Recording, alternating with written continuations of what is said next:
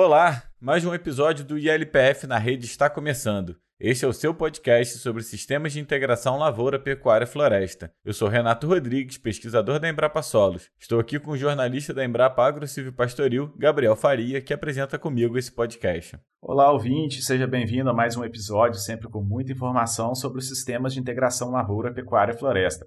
Lembrando que o podcast LPF na Rede é realizado com o apoio da rede LPF, uma parceria público-privada que tem como meta ampliar a adoção dos sistemas de integração lavoura-pecuária-floresta no Brasil. Fazem parte da rede LPF o Bradesco, Septis, Cocamar, John Deere, Soesp, Singenta e Embrapa. Para saber mais sobre a rede LPF e encontrar conteúdo técnico sobre o tema, entre no site www.ilpf.com.br ou siga a rede ILPF no Instagram, Facebook e LinkedIn.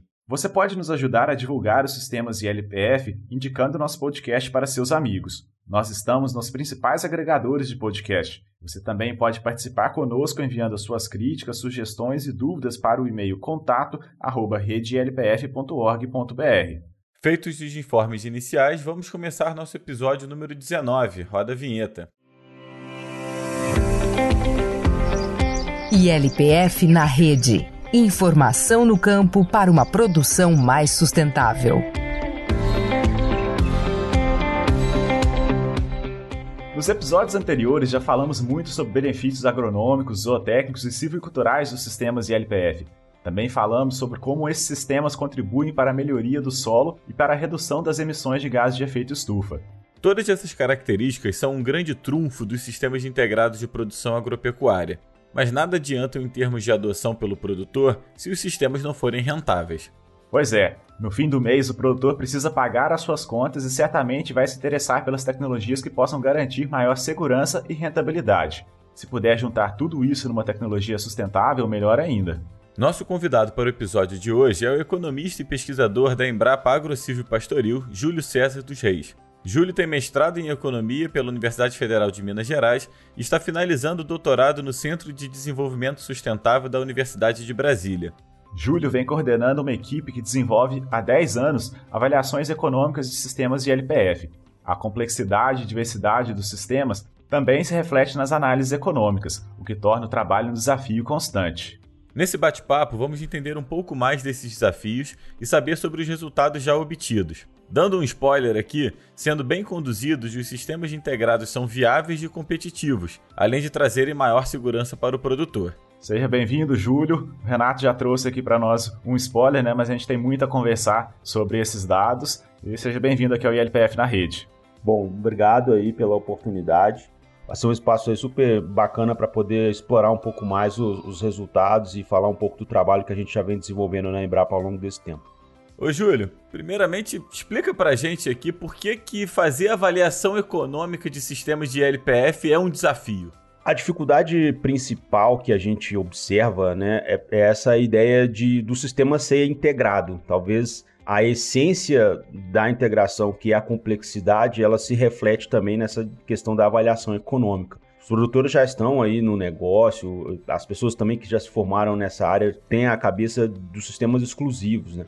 E aí, quando a gente parte para a discussão da integração, né, dos sistemas de integração lavoura-pecuária-floresta, a ideia é de ter várias atividades ao longo é, do ano, diferentes sistemas interagindo ali na mesma área, se isso aí, do ponto de vista agronômico, já é complicado, do ponto de vista econômico, mais ainda, porque o produtor ele precisa de tomar conta de diversas ações ao longo do mesmo momento ali e quantificar tudo isso aí é bastante complicado.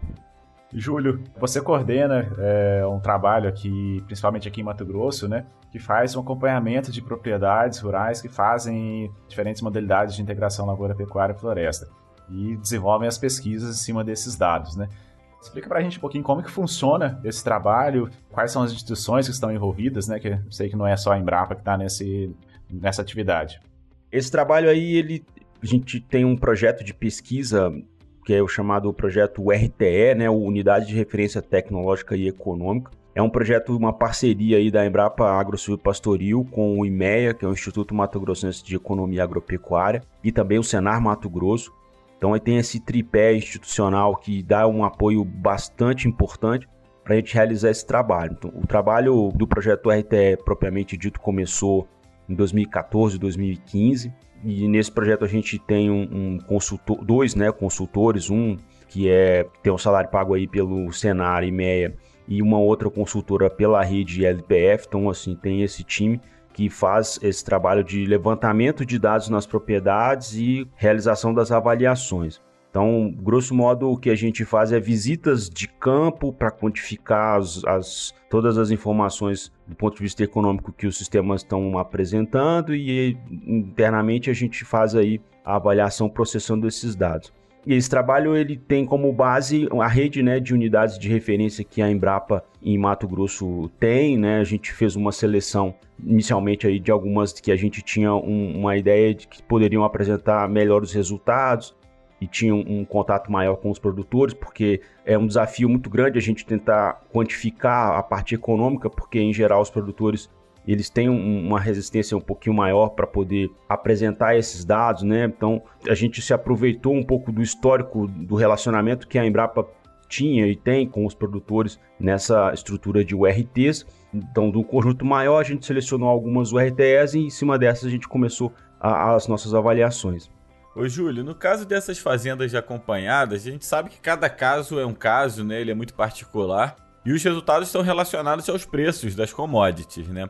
Mas é possível fazer um panorama geral de quando e em quais configurações esses sistemas integrados são mais competitivos?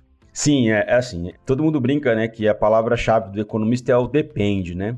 E você aí já falou uma coisa que é super importante aí, que é a questão da conjuntura. Então, os resultados econômicos sempre vão depender do, da relação de preços. Como agora, né, atualmente a gente tem uma situação que os preços das commodities estão bastante elevados, né, principalmente é, soja, milho e, e a, arroba do boi, que são três componentes aí que praticamente estão presentes em, em quase todos os sistemas de integração. Então, em situações como essas, os sistemas exclusivos eles tendem a apresentar maior retorno. Só que a grande questão da integração lavoura-pecuária da lavoura-pecuária-floresta é a perspectiva de ser um sistema de longo prazo. Então, aí, indo para essa ideia aí do quando, eu acho que se a gente for fazer uma análise de mais longo prazo, considerando os sistemas agrícolas aí como investimentos, fatalmente a gente vai ter resultados competitivos aí para os sistemas de integração e as nossas análises mostram muito isso porque eles têm uma possibilidade aí de minimizar né, as oscilações aí em relação ao retorno ao longo do tempo. E uma coisa que a gente tem observado mais recentemente, um estudo que nós estamos ainda desenvolvendo, mas já está apresentando isso para a gente, é que a configuração dos sistemas também influencia bastante nos resultados. E aí depende, claro, da estratégia que o produtor vai utilizar. Mas assim, se a gente tem um sistema integrado que tem diferentes produtos sendo comercializados ao longo do ano, isso faz com que o resultado seja melhor ao longo do tempo. O que eu estou querendo dizer com isso? Então, por exemplo, é uma estratégia que os produtores usam muito quando vai estabelecer o sistema lavoura, pecuária, floresta, é eventualmente assim, estabelece o componente florestal em conjunto com a lavoura no início, né? Então fica aí três, quatro safras aí de lavoura, até porque tem que esperar um pouco a árvore chegar num, num num tamanho que não, não seja tão afetado assim pelo animal, né? Tem toda essa questão de interação árvore-animal ali, e depois dessa terceira, quarta safra, vamos dizer assim, entra com o componente animal e fica aí até o final do ciclo da árvore para poder reiniciar o sistema. Um ou outro modelo, por exemplo, de lavoura pecuária que tem lavoura e pecuária ao, ao, longo do ano, assim, a gente percebe que esse modelo aí ele tem resultados melhores, porque no outro, como a árvore vai ser cortada só no fim e ao longo daquele período inicial, por exemplo, ali no fundo o produtor só tem lavoura e depois ele só vai ter pecuária, tem uma, uma relação aí de que praticamente ele está como se fosse num modelo exclusivo. Então, a questão da minimização nessa situação ela é menor. É, Júlio, sabe que os sistemas de integração lavoura-pecuária são os mais utilizados, né? Tem maior adoção no, no, no país dentre os sistemas de LPF. Falando especificamente dele, né, da, do, do, aspecto econômico, comparando aí com, com a lavoura solteira ou com a pecuária é, extensiva solteira, como que os sistemas têm saído em relação aos resultados econômicos? Não sei se você tem alguns números, alguma coisa que você possa falar para a gente. Sim, o que a gente observa, talvez assim, de mais relevante, pensando na questão econômica dos sistemas ILP, é a possibilidade dele ter uma produtividade bastante próxima do sistema de lavoura solteiro, mas com o custo de produção menor. A gente não gosta muito de ficar comparando os componentes, né? Essa aí é uma, uma da questão da nossa metodologia, de olhar o sistema como um todo. Mas assim, só para a gente clarear aqui o que está tentando dizer com isso, a gente olhar assim, a lavoura na integração e a lavoura exclusiva, em termos de produtividade, a diferença não, não é significativa. Na verdade, a produção ela é bem próxima, mas o custo de produção da lavoura na integração né, e no sistema solteiro, então na integração ela gira em torno de 10% menor, é o que a gente tem observado. Mas em relação à pecuária, não. Em relação à pecuária, a diferença de produtividade é muito significativa. Claro que a pecuária tem aí várias particularidades, a questão de, de, dos, dos, sistemas, né? Então tem recria, cria, ciclo completo, enfim, a gente fazer essas comparações com pecuária é mais complicado, mas em termos de produção, que a gente observa aí é que essa diferença gira aí em torno de 15, 20%, que a produtividade na integração se apresenta maior. Então esse diferencial aí se a gente olhar, às vezes, uma fazenda só e, e ver essa, essa questão de quanto produz mais ou menos ali, parece pouco, mas se a gente joga, por exemplo, numa realidade como Mato Grosso, que tem uma área de pastagem aí de 23 milhões de hectares, ou de lavoura aí, que tem uma área, por exemplo, de soja de 10 milhões e meio de hectares, às vezes uma arroba e meio de diferença, jogando isso numa escala de 23 milhões de hectares, é uma diferença significativa. Então, essa questão do diferencial de produtividade para a pecuária é super significativo, mas pensando na comparação com a lavoura, talvez o grande ponto é a redução de custo. E uma outra questão super é, é importante que a gente observa, pensando, por exemplo, na adoção, né, que os produtores normalmente colocam é, o investimento inicial como um, um desafio, né, uma barreira, porque tem que fazer essa transição. O que a gente vê é que os sistemas de integração, por ter essa capacidade de geração de renda maior, o investimento, por mais que seja um pouco maior, de fato ele é, a capacidade de pagamento dele é mais rápida. Então, assim, pensando do ponto de vista do produtor, faz sentido ele investir naquele novo sistema, porque ele vai ter um retorno daquele investimento mais rápido do que nos sistemas exclusivos. E Júlio, falando um pouquinho do componente florestal, ele acaba sendo sempre um, um, um desafio dentro do sistema, né? A gente vem falando muito sobre isso, às vezes por falta de prática né, do produtor com aquele plantio, questão cultural e tal, mas em questão de rentabilidade com o componente florestal, ele vem no longo prazo, né? Mas vocês têm umas medidas bem interessantes é, obtidas da Fazenda Bacairi, lá em Alta Floresta, que usa a teca, né? E isso indica um alto potencial de rentabilidade. Como é que você pode falar para o produtor que esse investimento que ele vai fazer aí, né, no caso aí da Teca, em torno de 20 anos, 15, 20, 25 anos, como é que a gente mostra para esse produtor que esse investimento vale a pena? É, esse é um desafio muito grande porque envolve bastante a questão cultural, no sentido de, às vezes, adotar um sistema que vai demandar mais tempo de retorno, né? Mas pensando do ponto de vista do produtor, o que eu acho que ele precisa perceber um pouco é essa ideia de que os sistemas que ele, né, a gente está discutindo aqui são sistemas que têm essa perspectiva de longo prazo e trazer para ele a questão da sustentabilidade do negócio. Que eu acho que aí é que entra talvez a grande questão do componente florestal, no sentido dele ter um, um sistema ali que pode permitir uma melhor ambiência, por exemplo, para a questão da pecuária, que no caso é a situação da Bacairi, que no fundo é um modelo pecuária-floresta, né?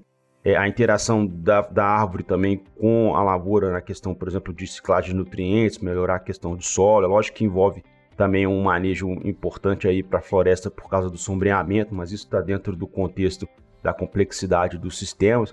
Assim, por mais que ele só vai é, ter, digamos assim, é, o retorno efetivo da madeira no sentido de comercialização só quando ela for cortada, isso aí vai demandar um tempo maior é, a, a, questão de decisão do produtor pode ser influenciada ao da gente demonstrar para ele os benefícios indiretos que a, a, floresta presente na propriedade dele vai trazer ao longo do tempo até o momento que ele vá cortar aquela madeira e, e comercializá-la. E pensando também numa questão da adoção do componente florestal, o que eu acho que a gente precisa de avançar bastante, digamos assim, em, em ações fora da porteira.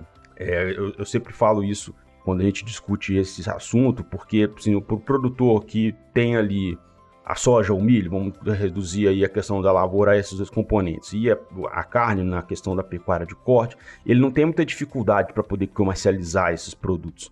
Lógico que tem a questão de interação com o mercado, ele vai ter que buscar melhores preços, enfim, aí entra na questão de gestão e planejamento. Mas assim, ele não tem dificuldade em fazer isso, por exemplo, vai ter comprador. Agora, a questão da madeira, como tem mais tempo envolvido, o mercado ele, ele é dinâmico, então às vezes a situação que está sendo observada agora não está presente no futuro. Então a gente conseguir compatibilizar essas coisas é, no sentido de constituir uma demanda para a madeira que está sendo plantada ali, também é um, é um ponto importante para o produtor ter uma segurança maior em implementar um, um componente que vai demandar mais tempo para ser realizado do ponto de vista econômico. Mas, enfim, de toda maneira, as, os nossos estudos mostram que esses sistemas, ao longo do tempo, né, fechando todo o ciclo, são os que mais dão retorno econômico. Nesse caso da Bacaria específico aí, é uma condição específica do produtor, que ele tem conexões com o mercado internacional e também a, a Teca acaba sendo uma madeira de, de, maior valor agregado, mas assim, na maioria dos casos, por exemplo, que os produtores adotam o eucalipto como componente florestal, ainda assim ele, ele se mostra mais rentável, por exemplo, do que os sistemas ILP. Júlio, no começo da nossa conversa aqui, você chegou a mencionar aí da ILPF, nas suas diferentes configurações, ser um, um sistema interessante a longo prazo, né? E aí a minha pergunta vai muito nessa questão de ser um sistema que permite uma diversificação de rendas, né? É aquela velha história de não colocar todos os ovos na, na mesma cesta. A pesquisa comprova essa maior segurança que os sistemas de LPF dão para o produtor? Sim, sim. A gente já teve alguns números sobre isso, né? eu vou falar um pouco do que a gente já fez antes e detalhar um pouco mais é, as últimas observações que a gente tem é, sobre esse assunto. Mas assim, em linhas gerais, né, o, aí é meio que o que todo mundo diz, né, o senso comum dessa perspectiva de que ter vários produtos ao longo do ano aí minimizaria a variação da rentabilidade do produtor. É claro que isso também depende do, do dele, produtor, enquanto organização e planejamento para comercializar os produtos. Mas, enfim, os dados que a gente conseguiu levantar sobre isso é para dar um panorama geral e usando também os dados das nossas URTS e as fazendas exclusivas de soja, de milho, que o IMEA é, levanta no Mato Grosso e também de pecuária.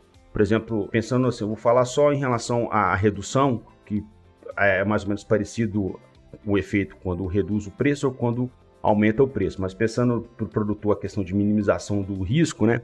O que a gente observou com nossos dados aqui, uma redução, por exemplo, de 15% no preço da soja, teve uma redução aí de 28% no, no, no índice de lucratividade de uma fazenda com integração lavoura-pecuária-floresta, mas uma redução de 47% nesse mesmo índice de lucratividade para uma fazenda de lavoura exclusiva. E aí, se a gente olhar para a questão da arroba do boi, né, essa mesma redução de 15% no preço representou uma redução só de 6% no índice de lucratividade para lavoura, pecuária floresta, mas de 14% em relação à pecuária. E esse índice de lucratividade, grosso modo, ele mostra assim, o retorno para cada um real investido no negócio. Então, assim, o que a gente conseguiu observar é que a variação para integração nessas duas situações foi bem menor do que nos sistemas exclusivos.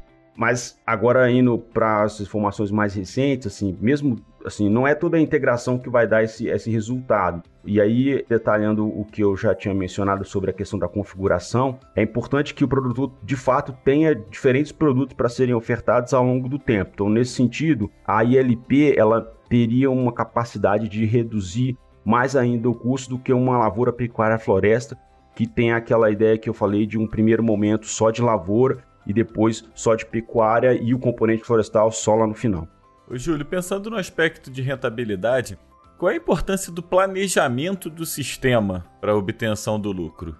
É, ele é central, né? Assim, tudo que eu estou falando aqui em relação a, a resultados, perspectivas e essa questão aí dos sistemas serem competitivos e rentáveis, ele é fundamentalmente dependente do que o produtor faz, né? Então, assim, é aquela ideia do produtor que se comprometia com a atividade dele ali por um período somente ao longo do ano e depois ele ia fazer outras coisas, na integração isso já não é mais possível. Então é, há uma exigência aí de, de interação total com o negócio, porque no fundo ele vai ter aí uma sobreposição grande de, de tarefas ao longo do ano, de compras e de vendas.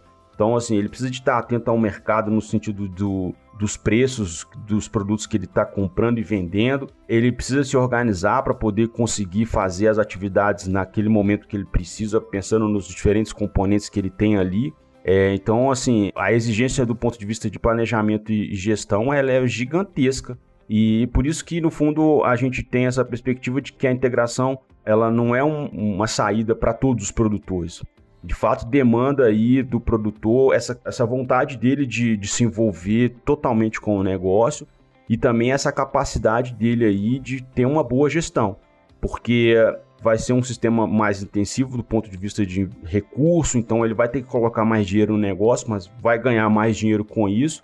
Mas se ele coloca dinheiro e não se envolve, a chance dele também ter perdas maiores é bem grande. Então ele precisa de estar muito atento, conectado com o mercado, para que ele consiga aproveitar de fato as oportunidades que o sistema vai oferecer para ele.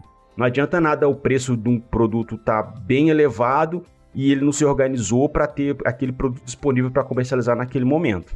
Júlio, no, em episódios anteriores aqui do LPF na rede, uma pergunta que a gente já fez para alguns dos entrevistados é sempre aquela questão de o que é mais difícil, se é para o agricultor entrar na pecuária, se é para o pecuarista entrar na agricultura. A gente sabe que o agricultor que quer fazer a integração lavoura-pecuária, ele vai ter que investir na infraestrutura da fazenda. Seca, bebedouro, curral, vai ter que comprar o rebanho, o pecuarista que quer entrar na agricultura, muitas vezes ele vai precisar investir em maquinário, plantadeira, pulverizadores, colheitadeira e tudo mais. Falando aí pelo aspecto financeiro, né, disso. Para qual dos dois que a entrada na integração pesa mais financeiramente? Eu vou usar a resposta comum do economista e falar o depende, mas eu acho que em relação ao pecuarista também vai depender da estratégia da pecuária na integração, porque assim, como a gente tem diferentes sistemas de pecuária, né? A depender do modelo que ele vai implementar ali, o, o investimento vai variar também. Mas assim, é, eu acho que para o agricultor seria um pouco mais fácil porque ele já tem uma lógica de comercialização e planejamento mais embutida no negócio dele. E eh, pensando na questão do investimento, no nosso caso que a gente vem observando nossas estimativas assim, o investimento para pecuária tende a assim, de implementar a pecuária na agricultura tende a ser um pouco menor, assim, gira em torno aí de 15, 20% a mais, assim, pensando no que ele já está partindo da lavoura para colocar a pecuária. E para o pecuarista não, como você detalhou, precisa de uma infraestrutura grande aí para a parte de lavoura, então esse, essa diferencial de investimento aí está girando em torno de 35, 40%. Então pensando só do ponto de vista de dinheiro, para o pecuarista pesa mais, inicialmente. Mas também, como eu falei, depende de qual pecuária a gente está falando, né? Se a gente tem, por exemplo, esse modelo do boi safrinha, que o pessoal gosta muito de, de dizer, que é aquele aproveitar justamente só aquele período curto do ano, ali na, que seria no período da seca, entre uma safra e outra de lavoura, e que tem uma boa pastagem em virtude do manejo que ele fez anteriormente. Então ele vai ter que comprar animais ali, ficar com animais um curto espaço de tempo, já comercializar. Então assim, o custo maior é a compra, né, dos animais. É claro que no contexto desse de preços lá nas alturas isso sobe muito, mas, enfim, a demanda, por exemplo, de infraestrutura na fazenda, pensando na pecuária, seria bem pequena. Agora, se ele tem, por exemplo, uma perspectiva de fazer é, um sistema, por exemplo, de cria, e aí ele vai ter uma outra infraestrutura ali necessária, de curral, enfim, outras coisas que ele precisa de, de manter, a parte é, de bebedouro, enfim, diferentes situações aí que entrariam nesse ponto e, e esse diferencial em relação à parte financeira aí seria diferente. Mas, de maneira geral, eu acho que pensando do ponto de vista de dinheiro, talvez para o pecuarista pese mais. Ô, Júlio, uma das pesquisas recentes que você fez, e até tive o prazer de trabalhar junto com você, foi a comparação dos resultados econômicos e ambientais dos sistemas de integração lavoura-pecuária com lavoura solteira ou pecuária extensiva. Explica um pouco pra gente como é que foi esse estudo e qual foi a, quais foram as principais conclusões que esse estudo trouxe. Bom, esse aí foi um primeiro passo aí nosso, indo um pouco além da questão só econômica, né, e tentando também incorporar a dimensão ambiental na avaliação, que no fundo é um ponto super importante aí dentro dessa temática da intensificação sustentável, que é um, uma das coisas que estão assim, permeando aí a ideia da adoção da integração lavoura-pecuária-floresta. Bom, se do ponto de vista econômico, né, na avaliação que a gente vem fazendo ao longo do tempo, a ideia é a gente transformar um sistemas que tem vários fluxos de produtos, como a integração em reais por hectare, e aí a gente compará-los em diferentes situações, com a lavoura exclusiva ou pecuária exclusiva, Nessa eh, abordagem que a gente fez nesse trabalho, a gente propôs um, uma nova medida que seria um conceito de emergia, com M mesmo, né? De emergia. Mas, grosso modo, é tentar transformar todos os fluxos de insumos e produtos ao longo de um ano safra em equivalente de energia solar. Então, seria uma outra unidade de medida. Se antes, do ponto de vista econômico, eu estou falando só em dinheiro, só em reais por hectare, aqui eu estou falando de energia por hectare.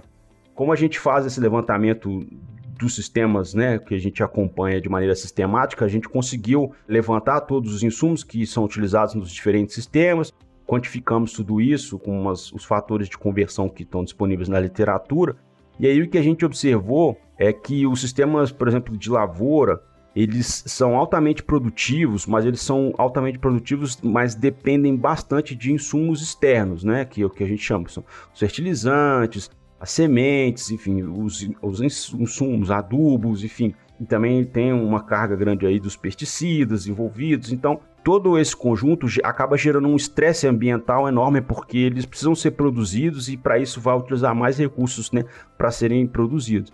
Então, na hora que a gente faz esse balanço da quantidade de insumo que entra e a quantidade de produto que ele oferta, essa conta para a agricultura fica muito pesada. Então, a ideia central do trabalho foi mostrar que a integração ela é mais equilibrada, no sentido de que ela usa menos insumos para entregar praticamente a mesma quantidade de produtos.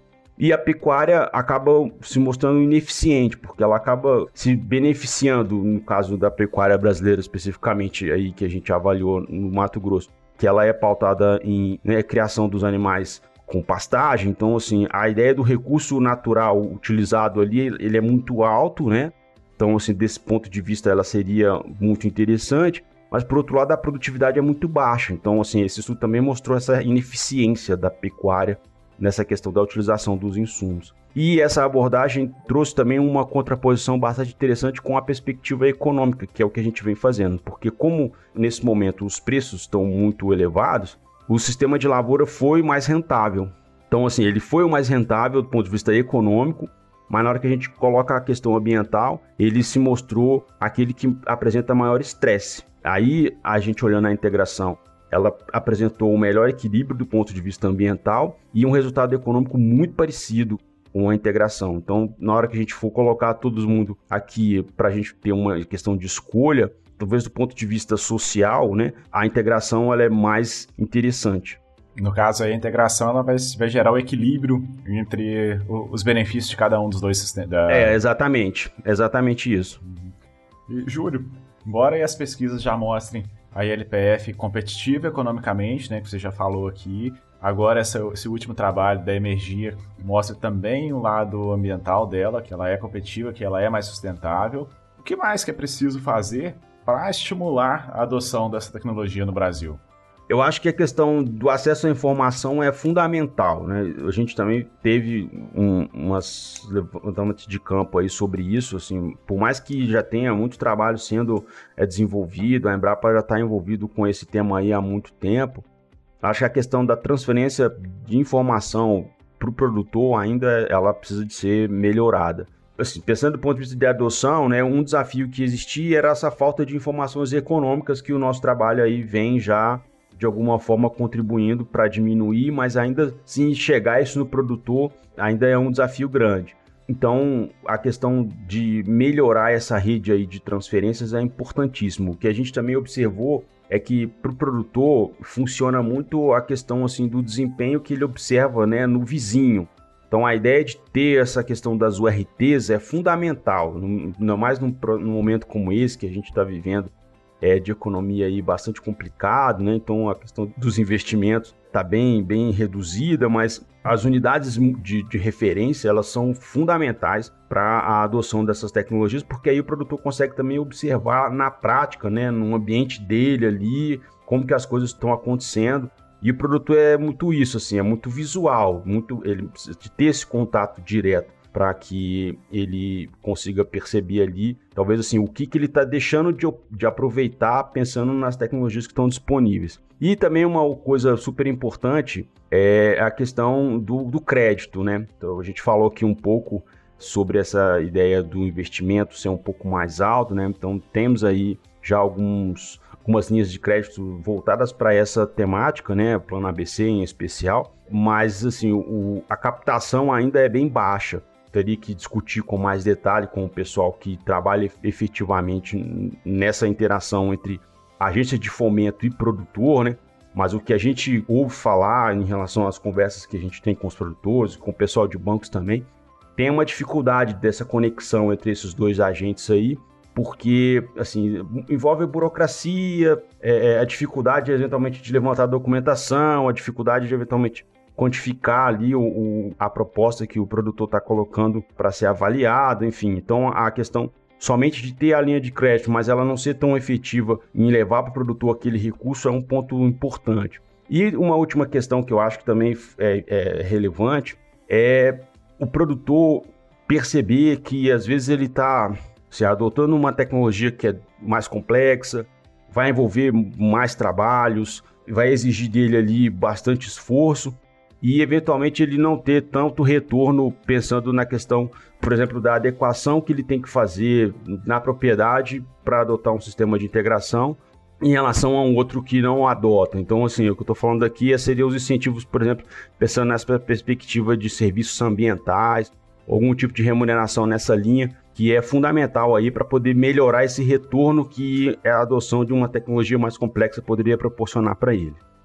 Ô Júlio, você tocou num ponto que é bem importante, eu queria tentar é, aprofundar um pouquinho nessa questão do crédito. Por um lado, a gente tem já políticas públicas interessantes, como o Plano ABC, né? Uma política ligada, para quem não sabe, o Plano ABC acabou nascendo como uma política interna, né? Uma lei federal dentro de, um, de, uma política nacional de mudança do clima que aconteceu por conta dos compromissos voluntários do Brasil de redução de emissões de gases de efeito estufa, lá em 2009 2010. Depois disso, em 2013, a gente teve a Política Nacional de LPF. Mas de lá para cá, de fato, na parte financeira, a gente acabou não tendo muitas novidades, além do programa ABC, que é a linha de crédito relacionada ao plano ABC. Então, se a gente for pegar esse ano, a gente teve um plano safra em torno aí de 200 bilhões de reais e o volume de recursos destinados ao plano ABC foi de 5 bilhões de reais. 5 bilhões de reais é muito dinheiro quando a gente pensa né, em termos é, quando a gente está conversando aqui, mas proporcionalmente em relação ao plano safra como um todo, ele não parece ser um volume tão expressivo assim. Você acha que o Brasil teria condições de aumentar essas linhas de crédito e para o produtor é mais interessante você ter essas linhas de crédito vindas do governo federal ou algumas outras fontes diferentes, algumas outras possibilidades de acesso a crédito para o produtor? Como é que você enxerga essa questão? É, essa é um, é um, tema muito complexo, porque se a gente falar assim que o, a quantidade de dinheiro disponibilizada ela é pequena, mas aí o, a agência de fomento vai te devolver como resposta é, mas só que é mesmo essa quantidade pequena aqui a gente não consegue executar toda ela. Ou seja, volta e meia ainda sobraria recursos do ponto de vista de captação aí que não está acontecendo. Então acho que no, antes da gente entrar na discussão assim em termos de quantitativo, talvez tentar entender um pouco mais por que, que a captação ela é baixa. Porque, por exemplo, né, assim, a gente até teve um evento recente, então dê uma olhada com mais detalhe nesses números. Assim, no último ano, por exemplo, a, a captação de recursos dentro do, do programa ABC para a integração lavoura-pecuária foi de 7% só dos valores. Foi em torno aí de 200 milhões de reais, só dentro de um conjunto de 2 bilhões e pouco que foi disponibilizado. Então, assim, a captação é baixa. E aí a gente entender por que, que isso acontece. Então, um ponto que o produtor levanta sempre é essa questão burocrática. É a exigência de diferentes documentos para poder acessar essas linhas de crédito, porque já tem essa conexão aí com a questão de sustentabilidade, então ele teria que cumprir várias regras ali associadas à, à questão de regularização da propriedade dele, e eventualmente o produtor não tem isso, ele tem alguma limitação é, para poder captar se ele não tiver regularizado com algum ponto, então ele teria que fazer isso antes, mas aí ele não tem recurso, então acaba não conectando aí essas duas coisas. Um outro ponto que também a gente observa é que às vezes o, o pessoal da agência de fomento não está tão familiarizado assim com o programa. É, então, assim, ele tem ali um, um conjunto, digamos assim, de recursos que ele pode disponibilizar para o produtor. Ele já tem um contato com o produtor ali de longa data, porque ele já faz essa questão de financiamentos para a agricultura já ao longo de muito tempo. E aí é, o produtor aparece lá para poder demandar um recurso. Como a linha ABC ela envolve várias questões burocráticas, eles acabam adotando e implementando um programa que seja um outro que já vem sendo feito associado dentro do plano safra mesmo e que, digamos assim, já teria um histórico de execução mais fácil e segue a vida. Então, teria que entender por que também que o pessoal da agência de fomento não, não, não dá essa atenção necessária aí para essa linha de crédito. E eu acho que também um ponto importante é tentar adaptar cada vez mais, e isso aí o trabalho que a gente vem desenvolvendo é, pode ajudar, adaptar cada vez mais as linhas de crédito às necessidades dos sistemas. Então, assim, a questão das carências para pagamentos, às vezes, é uma coisa que, que impacta bastante para o produtor. A possibilidade dele financiar um sistema e não só uma cultura específica, porque isso aí é um ponto que sempre se discute. Às vezes o pessoal pega um financiamento, mas é para um, é uma cultura, é para soja ou é para pecuária. Mas aqui eu estou falando de uma coisa que de um sistema que acontece várias coisas ali ao longo do mesmo ano. Então, como é que não não, não tá conectado essa questão aí de financiamento para diversos produtos dentro do plano ABC? E também, assim, é, mais recente aí a gente vem observando o aumento do juro, né? E, e isso aí impacta também nas linhas de crédito e, e para o produtor isso pesa bastante. Então, a gente, nossos trabalhos aí mostram que essas variações no, no, na taxa de juro que ele pega para poder executar o, a produtividade dele ali tem um impacto direto na rentabilidade dele. Então, assim, hoje o plano ABC está com uma taxa de juro aí de 7%, varia de 5%, dependendo da modalidade que ele vai adotar ali para poder fazer as atividades nele, a 7%. Então, assim, não é uma taxa de juro tão competitiva assim. Eventualmente, é, assim, aí, por exemplo, olhando na realidade de Mato Grosso, que tem aí uma atividade bastante grande das traders, né? Então tem diferentes modalidades aí para poder acessar crédito, sendo via comercialização direta ou fazendo uma troca de produto por insumo. Talvez para o produtor ele consiga ali acessar alguns financiamentos que, pensando do ponto de vista dele, é mais interessante do que ele acessar uma linha ABC. Então, assim, fazer esse trabalho de campo olhando as alternativas que os produtores têm de financiamento e como o ABC poderia ser ajustado para se tornar um, um, uma linha mais interessante e atrativa é fundamental.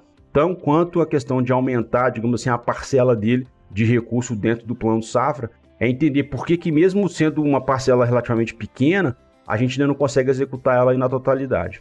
Júlio, muito obrigado por aceitar o nosso convite, participar aqui do, do ILPF na rede, nesse né, bate-papo sobre esses resultados econômicos que são de extrema importância, né? Acho que é algo que o, sempre nós somos demandados, né? Sempre os produtores questionam, acho que essas informações são fundamentais para estimular a maior adoção dos sistemas, né? E é um assunto complexo, são muitos números, como você disse, e cada caso é um caso, né? Mas, assim, de toda forma, acho que deu para a gente ter uma, uma visão geral sobre é, o que está sendo feito em termos de avaliações, de resultados é, de LPF. Gostaria de agradecer você pela sua disponibilidade e participação aqui no ILPF na rede. Ah, o prazer foi todo meu. Eu que agradeço aí a oportunidade de apresentar um pouco mais os nossos resultados, falar do nosso trabalho. É, assim, a gente sempre é demandado mesmo aí em relação a essa temática econômica, como a gente falou aqui, ela é chave pensando na, na adoção da tecnologia, né? E a ideia é disponibilizar para as pessoas aí tudo que a gente vem fazendo e claro, também nessas oportunidades, ouvir também né, o que o pessoal tem de pergunta, porque isso é importante para a gente ir direcionando as ações de pesquisa que a gente vem realizando. Obrigado aí pela oportunidade, mais uma vez. Júlio, mais uma vez, muito obrigado e vamos continuar então nosso episódio trazendo mais informações sobre LPF.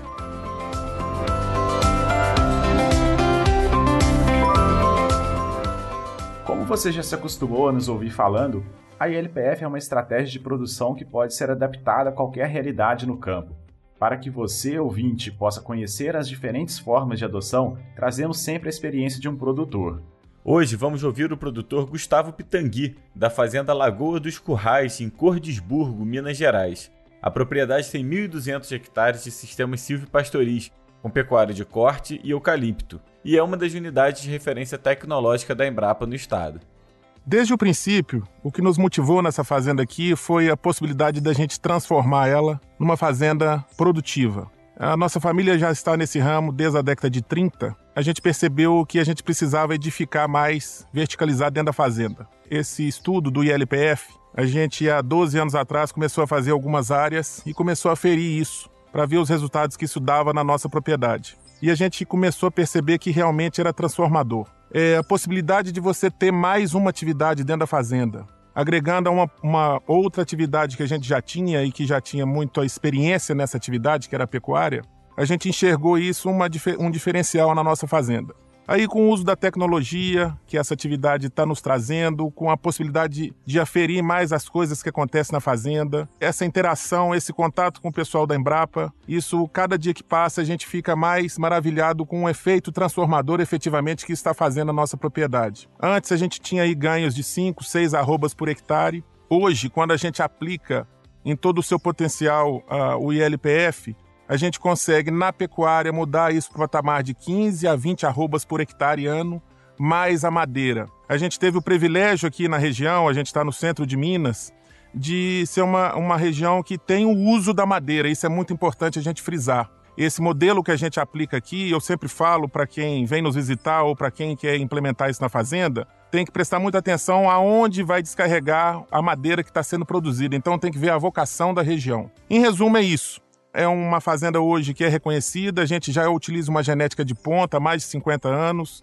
é, aplica gestão, aplica tecnologia e a gente vem trazendo não só para a nossa região, como para os nossos funcionários, é, um novo modelo aqui na região de uma fazenda que preocupa com a ambiência animal, preocupa com a preservação ambiental, preocupa com a economia de água. São vários fatores que eu acho que é o futuro. O mercado da porteira para fora está buscando isso. Ainda talvez demande um tempo para o Brasil reconhecer isso, mas o mundo já reconhece isso. E a gente, como uma potência agrícola e um potencial aí de produção, tanto agrícola como na pecuária, reconhecido por todo mundo, nós temos que estar atentos a essas novas técnicas e continuar buscando sempre a melhoria e fazer sempre o que é certo. Esse foi o produtor Gustavo Pitangui, da Fazenda Lagoa dos Currais, em Cordisburgo, Minas Gerais. Se você quiser conhecer outras histórias de produtores que usam sistemas de ILPF, acesse o site www.ilpf.com.br e clique no menu Quem já usa. Se tiver uma sugestão de propriedade que você conhece ou quer contar a sua experiência com o ILPF, entre em contato conosco pelo contato@redelpf.org.br. Você também pode participar do podcast ILPF na rede enviando sua dúvida sobre sistemas ILPF. Hoje vamos responder uma questão importante para os agricultores e pecuaristas que têm problemas com plantas daninhas em suas áreas. Será que os sistemas integrados interferem na ocorrência de plantas daninhas? Vamos buscar essa resposta com o pesquisador da Embrapa Milho e Sorgo, Alexandre Ferreira. Vamos ouvir a resposta. Olá, Gabriel e Renato, satisfação estar conversando com vocês. E foi encaminhado para mim uma pergunta muito interessante, que é como sistemas integrados interferem na ocorrência de plantas daninhas numa área. A primeira questão que a gente tem aqui é um fato. Né? A Embrapa possui resultados de pesquisas de norte a sul do país comprovando que os sistemas integrados auxiliam de maneira benéfica no manejo de plantas daninhas nos nossos sistemas produtivos. A questão é por que, que isso acontece?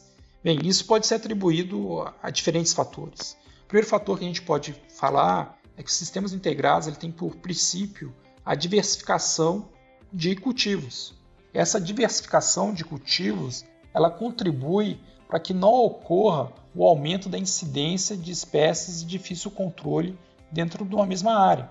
Esse cenário é extremamente claro quando a gente pensa no sistema de produção adotado no Cerrado, por exemplo, soja, milho, safrinha, soja, algodão. Dentro desse sistema de produção, a gente vê constantemente aumentando a incidência de plantas daninhas resistentes a herbicidas, a incidência de plantas daninhas de difícil controle. Os sistemas integrados, com a sua diversificação de controle, ele vem romper esse ciclo vicioso de aumento da incidência de plantas daninhas de difícil controle. Então esse é um primeiro fator.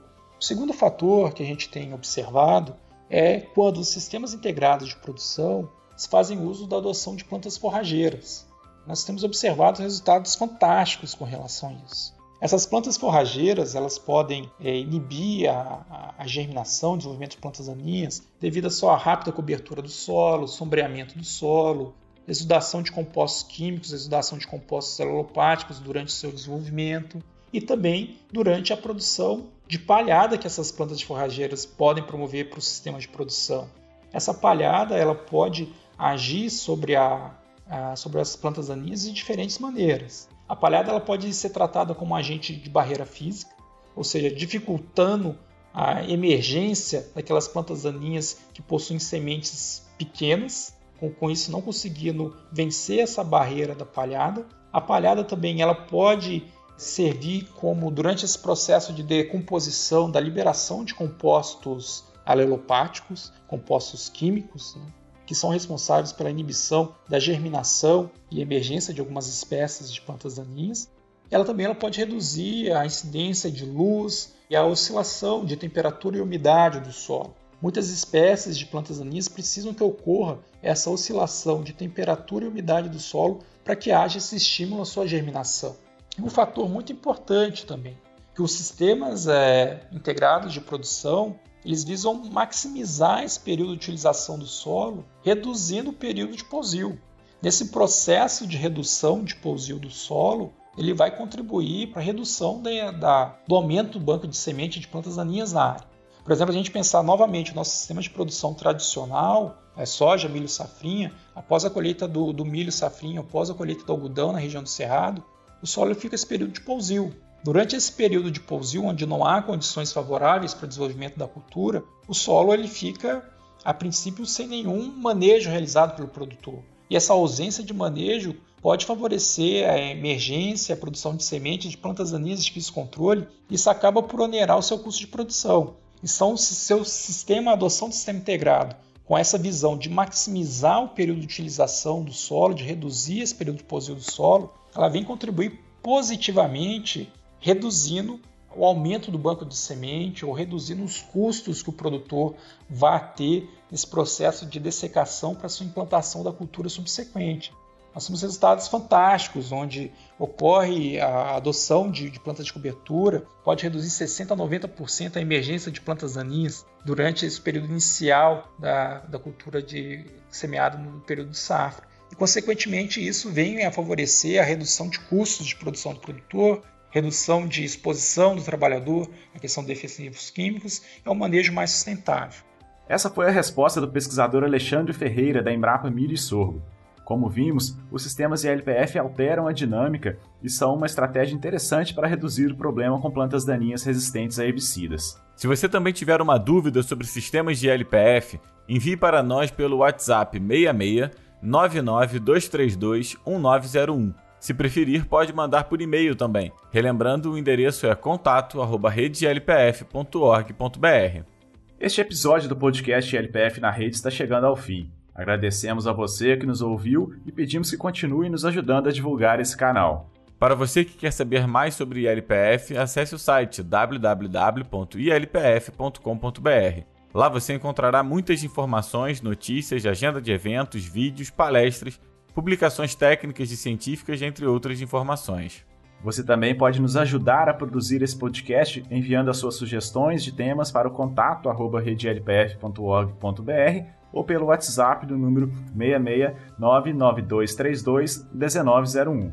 O ILPF na Rede foi produzido e apresentado por Gabriel Faria e por mim, Renato Rodrigues. A edição é da Altia Podcast. A iniciativa é da Associação Rede LPF. Até o próximo episódio.